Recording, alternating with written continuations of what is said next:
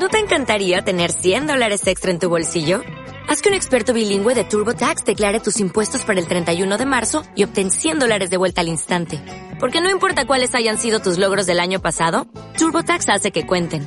Obtén 100 dólares de vuelta y tus impuestos con 100% de precisión. Solo con Intuit TurboTax. Debes declarar para el 31 de marzo. Crédito solo aplicable al costo de la presentación federal con TurboTax Full Service. Oferta sujeta a cambios o cancelación en cualquier momento.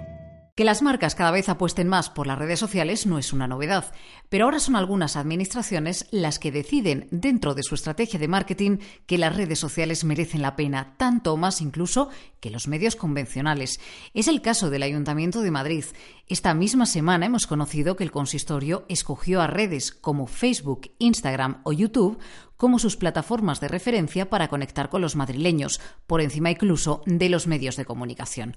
Uno de cada seis euros gastados por la Administración en esta partida, en la de publicidad, no fueron a la radio, a la televisión o a los periódicos, sino que lo hicieron a Facebook, YouTube, Instagram, Spotify y Twitter.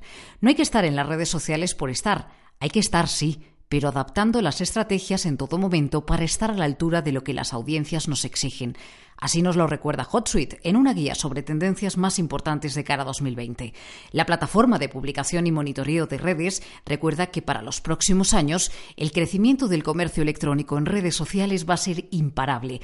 El por qué hay que buscarlo en la llamada generación Z, la heredera de los millennials y nacida en lo digital. Un dato.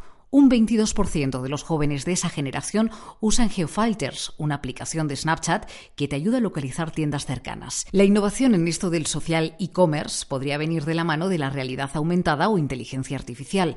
De hecho, Amazon está explorando cómo usar la realidad aumentada para ayudar a sus clientes a probarse ropa y otros productos.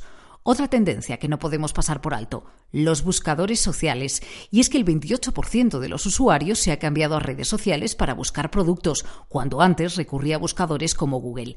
Ya no hablamos aquí tampoco de Amazon. El gigante analiza millones de conductas de compra y el próximo paso será conseguir dinero de la publicidad, porque sin duda las marcas cada vez lo tienen más presente en sus estrategias publicitarias.